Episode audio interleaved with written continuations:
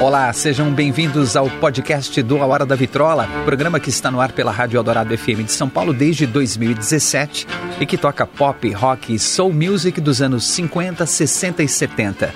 Eu sou André Góes, produtor e apresentador desse programa.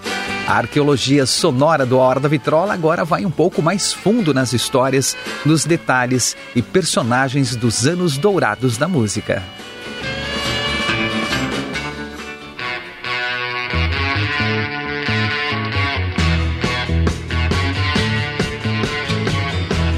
Conhece essa música? Claro que sim, né? Esse é um dos riffs de guitarra mais famosos não só do rock, mas também da história. A música é Satisfaction dos Rolling Stones, ou chamando pelo nome completo, I Can Get No Satisfaction, é um verdadeiro hino de uma geração. Uma das músicas mais emblemáticas do rock, um clássico absoluto. É uma canção tão importante na história dos Rolling Stones quanto é para a história do rock. Ela está entre as 50 primeiras posições na lista das 500 melhores músicas de todos os tempos, de acordo com o Rock and Roll Hall of Fame, a Billboard, a revista Rolling Stone e diversas outras publicações especializadas. Foi nomeada ao Hall da Fama do Grammy que elege as canções mais importantes para a história da música contemporânea e também entrou para o acervo da Biblioteca do Congresso dos Estados Unidos, que registra gravações de grande relevância histórica e cultural. Ou seja, não é pouca coisa.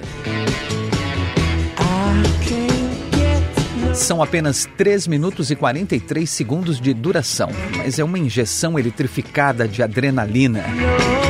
Para nascer uma música tão importante, tão valiosa, com tamanha relevância na contemporaneidade, você deve imaginar que a sua história tenha contornos épicos, ou que a inspiração veio de um acontecimento grandioso que marcou a banda, ou mesmo que, sei lá, de repente surgiu num sonho, como se uma divindade da música sussurrasse no ouvido do compositor a sugestão de escrever um sucesso atemporal. Bom, Satisfaction surgiu realmente durante o sono, mas uh, não de forma assim tão poética, sabe?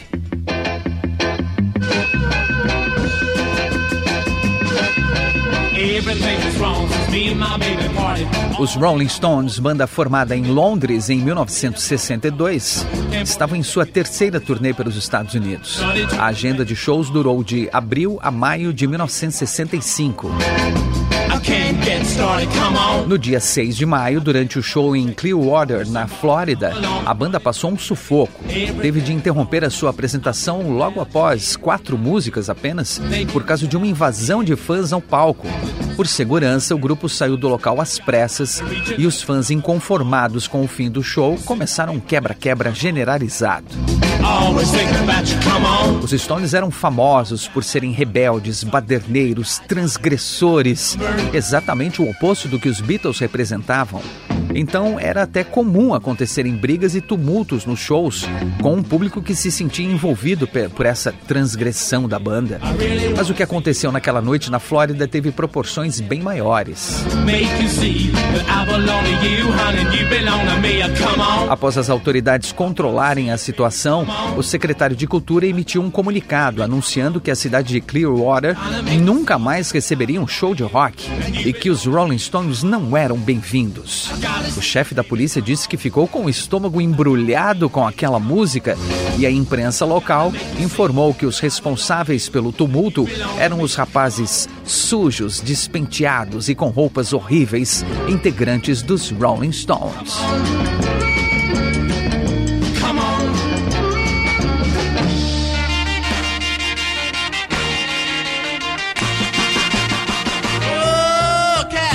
Para o empresário Andrew Lug Oldham, aquela exposição era ótima, pois ajudava a divulgar a banda e torná-la ainda mais conhecida. Foi ele mesmo quem sugeriu que os Stones deixassem a formalidade dos ternos, mudassem para um visual mais despojado e focassem em um som mais pesado. Além de criar uma identidade própria, também diminuía as inevitáveis comparações do grupo com os Beatles. Mas naquela noite, com uma repercussão tão negativa, ele achou melhor que os Stones se isolassem no hotel, não saíssem e nem dessem entrevistas.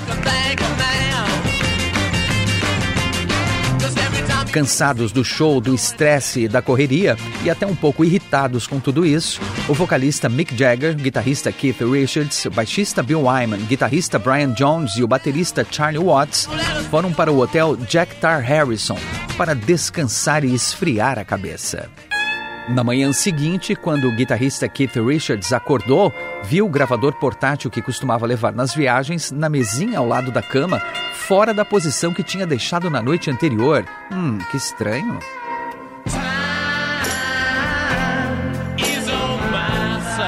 Ele lembrava de ter colocado uma fita nova ali, mas parecia que alguém tinha mexido.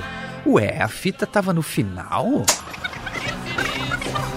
Ele rebobinou então toda a fita e apertou o play.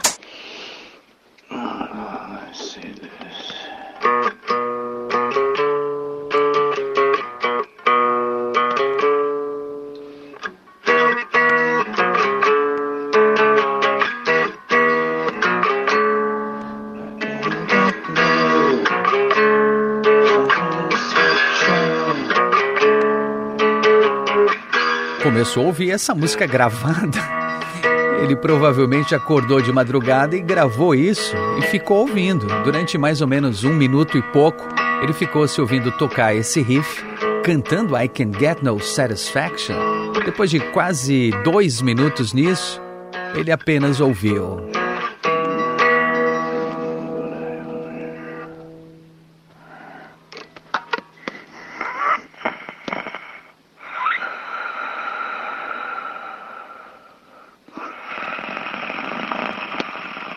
Pois é, ouviu seu próprio ronco pelo resto da fita, uns 40 minutos.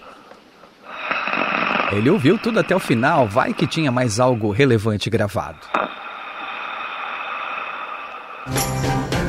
Intrigado, ele ficou tentando lembrar o que tinha acontecido, até que a memória veio, né? Ele acordou de madrugada, incomodado com o som que estava preso em sua cabeça, sentou na cama, pegou a guitarra, colocou o gravador para funcionar e começou a tocar a sua guitarra.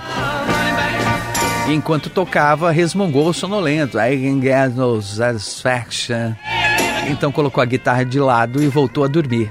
Só esqueceu de desligar o gravador, que registrou os próximos 40 minutos do seu ronco.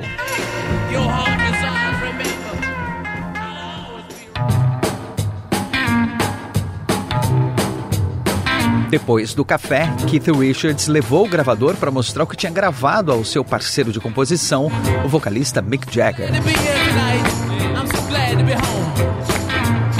Encontrou o Mick à beira da piscina do hotel, tomando sol, quieto e pensativo, talvez um tanto mal-humorado. O show da noite anterior deixou o Mick bem chateado. Keith então chegou e disse: Mick, escuta isso, o que você acha? Keith Richards apertou o play, mostrou o riff e o pedaço cantado, lembrando de pausar antes de começar o ronco, né? Mick Jagger ouviu atentamente e comentou: Hum, é bom sim. Vou tentar escrever uma letra. E começou a rascunhar num bloco de anotações.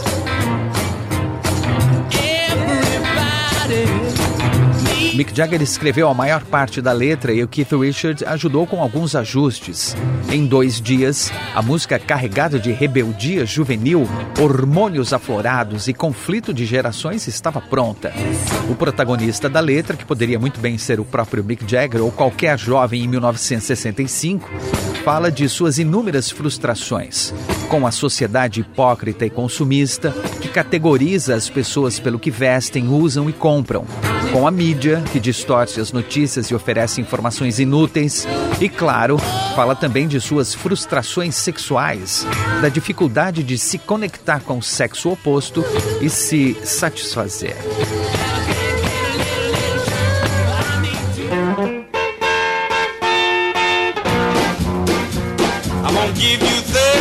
Como estavam nos Estados Unidos, os Rolling Stones foram até o estúdio da Chess Records em Chicago no dia 10 de maio.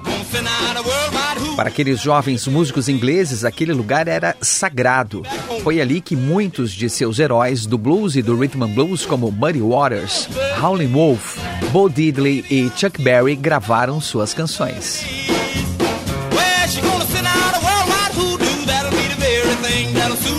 I wanna see that you be back home.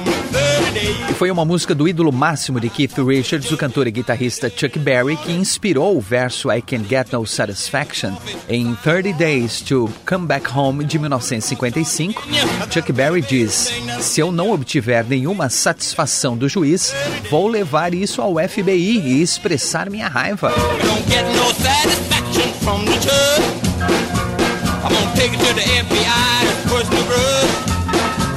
You don't give me no I'm gonna take it to the United Nations. I'm gonna see that you be back home in 30 days. Oh, Seria Chuck Berry a musa que sussurrou a inspiração para Satisfaction no ouvido de Keith Richards durante o sono? Bom, enfim.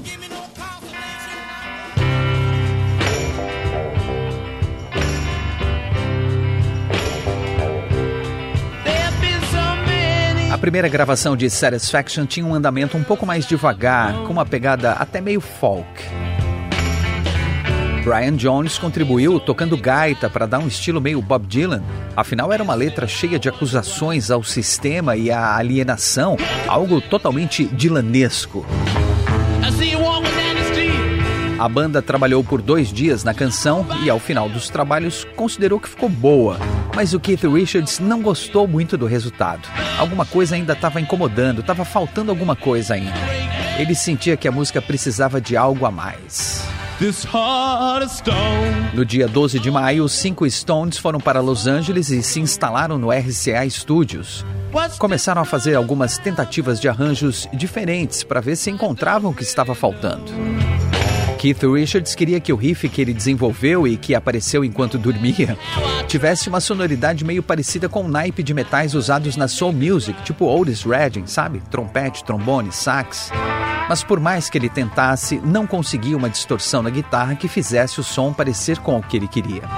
Foi então que o Ian Stewart, pianista, road e membro não oficial dos Rolling Stones, veio com uma ideia. E se o Keith Richards usasse aquela caixa da Gibson, a Maestro Fuzz Tone? Era um equipamento relativamente novo, lançado em 1962, para imitar a distorção que o Rinky Ray conseguiu em Rumble, de 1958, e que Grady Martin conseguiu reproduzir em sua música The Fuzz, de 1961. O aparelho não tinha feito muito sucesso, não era assim tão conhecido, mas poderia resolver o problema de Keith Richards.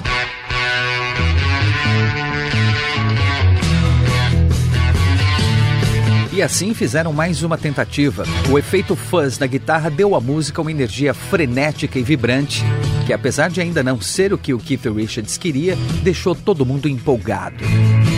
O guitarrista sugeriu fazerem outra gravação mais tarde, depois que ele se entendesse melhor com o equipamento, para ver se conseguia uma sonoridade melhor chamou aquela gravação de um esboço. Ele, na verdade, ainda queria dar um jeito de testar a música com os instrumentos de sopro fazendo o riff. Quando o empresário e produtor Andrew Lugoldhan ouviu a música, ah, ele decretou que tinha que ser lançada imediatamente. Keith Richards recusou, disse que ainda não estava pronta e que não lançariam aquilo. Mick Jagger deu seu apoio, afinal, se a música tinha aparecido num sonho do Keith Richards, ninguém melhor que ele para saber como ela deveria ser, não é? Para resolver esse impasse, o empresário sugeriu uma votação quem aqui não quer lançar essa versão de Satisfaction? O Mick Jagger e Keith Richards levantaram a mão. Quem aqui quer lançar essa versão de Satisfaction? Brian Jones, Charlie Watts, Bill Wyman, Andrew Luke Oldham levantaram a mão. Até o engenheiro de som David Hessinger, que estava ali no canto, só acompanhando a conversa, levantou a mão também. A maioria venceu democraticamente e I Can Get No Satisfaction foi lançada como single em 5 de junho de 1965.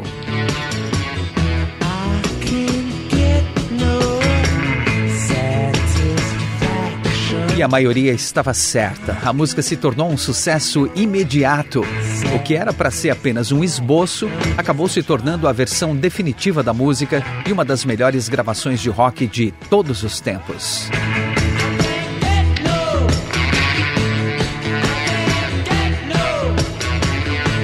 Satisfaction é um saboroso caldeirão com um pouco das influências que formaram os Rolling Stones, como Rhythm and Blues de Chuck Berry e sua música 30 Days, ou mesmo o blues de Muddy Waters e sua música I Can't Be Satisfied, de 1948.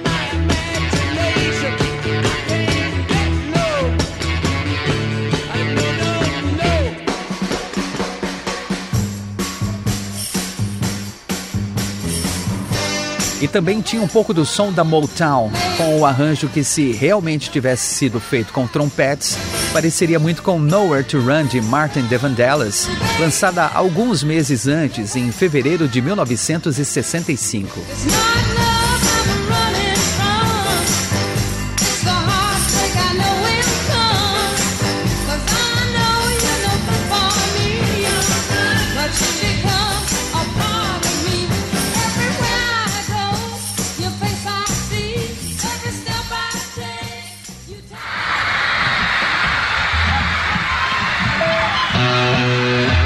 Além disso, também pegou em cheio a juventude dos anos 60, porque era tudo que o público queria ouvir: um som agressivo, rápido, com batida marcante, riff desafiador.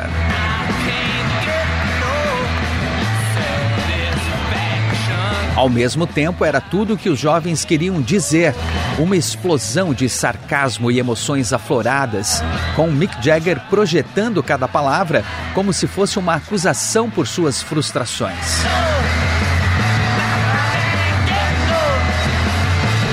sem deixar, claro, de falar dos instintos mais básicos de um jovem que precisa conseguir um pouco de satisfação com o sexo oposto e fica muito irritado quando não consegue. A letra provocativa e com insinuações sexuais chocou muita gente e várias rádios baniram Satisfaction, claro. A música já era boa o bastante, nem precisava de mais um empurrão para ganhar posições nas paradas. Mas com o adicional da curiosidade gerada por essa polêmica conservadora, Satisfaction decolou rapidamente nas paradas e pousou no número 1 um no começo de julho. Apenas um mês após o seu lançamento, era o primeiro número 1 um dos Rolling Stones.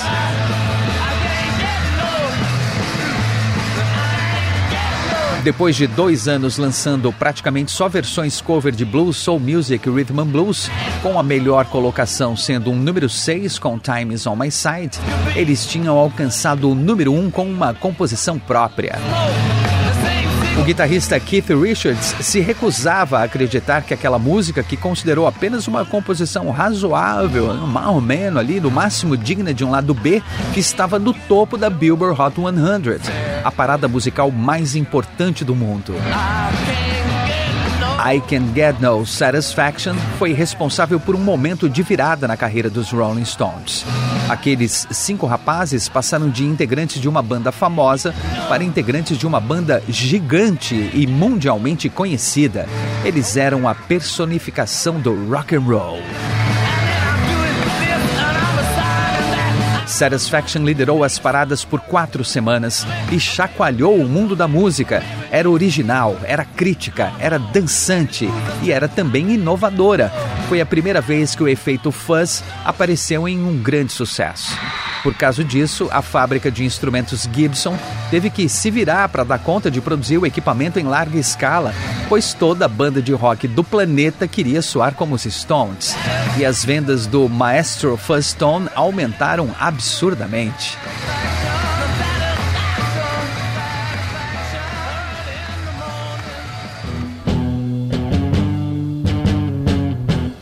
E nem bem a música chegou ao topo das paradas, a primeira versão apareceu. E foi de ninguém menos que Otis Redding.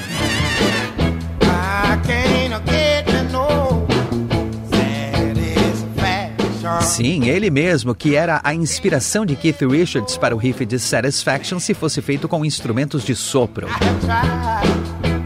E da forma como Keith imaginou, Otis Redding foi lá e fez. Os Stones ficaram maravilhados com a interpretação do cantor de soul music, que era mais um ídolo deles. E Keith Richards até lamentou não ter feito da mesma forma na gravação de sua banda, mas afinal, clássicos nascem assim, sem pedir licença, como devem ser. E mesmo que Keith Richards não tenha gostado tanto, o riff que ele criou para a música é considerado icônico, uma obra de arte e uma das melhores introduções de uma música de todos os tempos. Ao longo dos anos, mais de 400 versões da música foram lançadas ao redor do mundo pelos mais diversos artistas e nos mais diversos idiomas, como finlandês, espanhol, francês, alemão, holandês. Tem até a versão em português, lembra da Cássia Eller com Edson Cordeiro?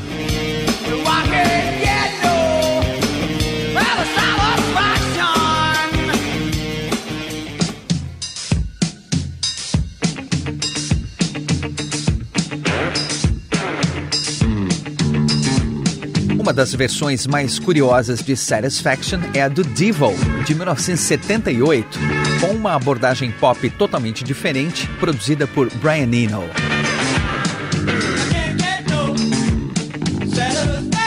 Muitos consideraram essa nova roupagem, esse arranjo, uma afronta, até mesmo uma heresia com o hino máximo do rock e da juventude.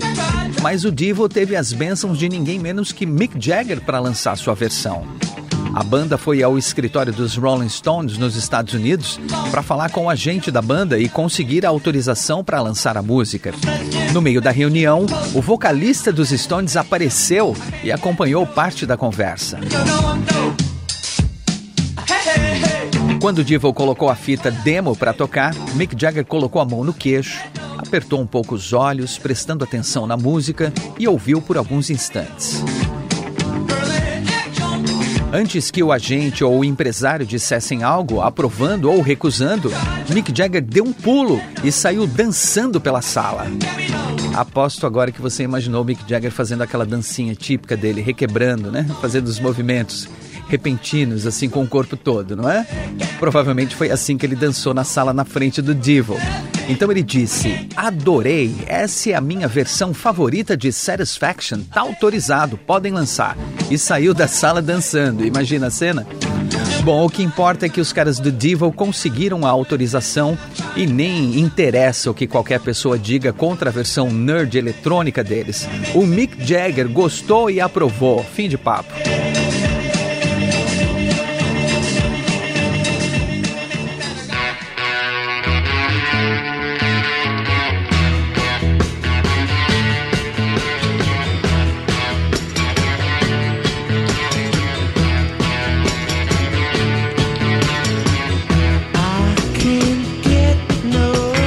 Quase seis décadas depois, I Can Get No Satisfaction ainda causa impacto em quem ouve pela primeira vez. Ainda é idolatrada por quem a ouviu há muito tempo e ainda é objeto de estudo de acadêmicos e pesquisadores da música. Talvez a letra não choque mais como antes, mas ainda dá voz à juventude com suas frustrações e urgências e ainda é tocada pelos Rolling Stones nos shows para a alegria do público, mesmo que os integrantes já estejam beirando os 80 anos. Satisfaction ainda é uma injeção eletrificada de adrenalina. Se houvesse uma votação para escolher a música que melhor representa o rock, provavelmente Satisfaction estaria nos primeiros lugares, ou até mesmo no topo, como a música mais votada. Quem diria que essa canção quase não existiu da forma como conhecemos, não é mesmo?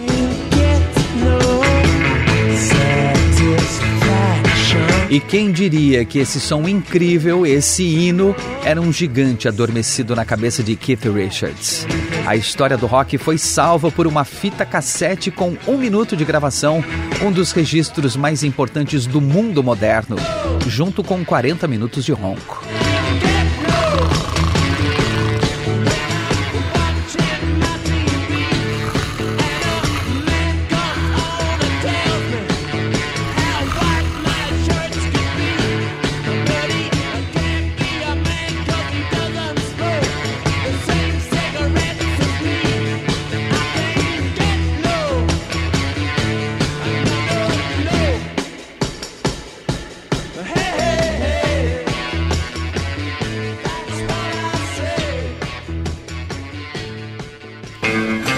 Esse é o podcast do A Hora da Vitrola. Até a próxima com mais uma grande história dos anos dourados da música.